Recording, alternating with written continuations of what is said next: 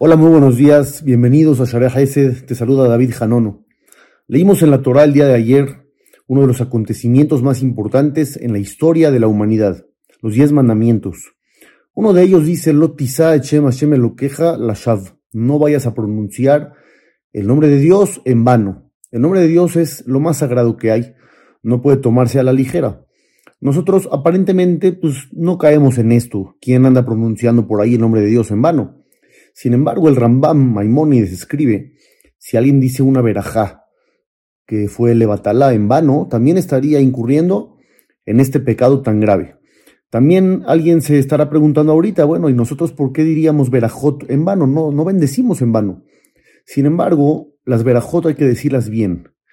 Cuando en la época de David Amelech morían 100 jóvenes diarios, él estableció que se dijeran 100 bendiciones por día. Hay quien dice que esto venía desde Moshe Rabbenu, pero se había olvidado.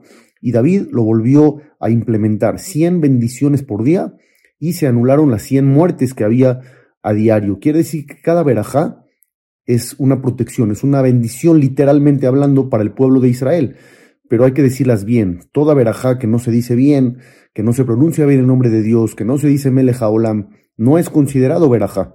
Sabemos lo que dice el Talmud, que hay dos versículos que aparentemente se contradicen. Uno dice que la tierra le pertenece a Dios y otro dice que la tierra le fue entregada al hombre, al ser humano. El Talmud contesta, no hay contradicción.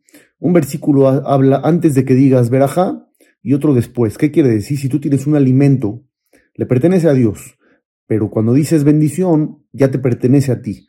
La importancia de las verajot es inmensa. ¿Por qué? Porque significa gracias Dios. Protegen y benefician, pero hay que decirlas bien. Aprendamos a decir verajot como debe de ser. Jajam Ben Bashaul, uno de los grandes jajamí Faradim de la generación, había dicho que si uno se grabara leyendo o rezando o diciendo bendiciones y luego se escuchara, sería consciente realmente de cómo le falta poner atención en este sentido. Entonces, hoy en estos tiempos que necesitamos muchísima protección para todo el pueblo de Israel, podemos hacer esto, retomar la importancia de decir las bendiciones como debe de ser. Te saluda David Janono para Share que tengas una excelente semana, que escuchemos Besorot Obot y Shuot Benehamot.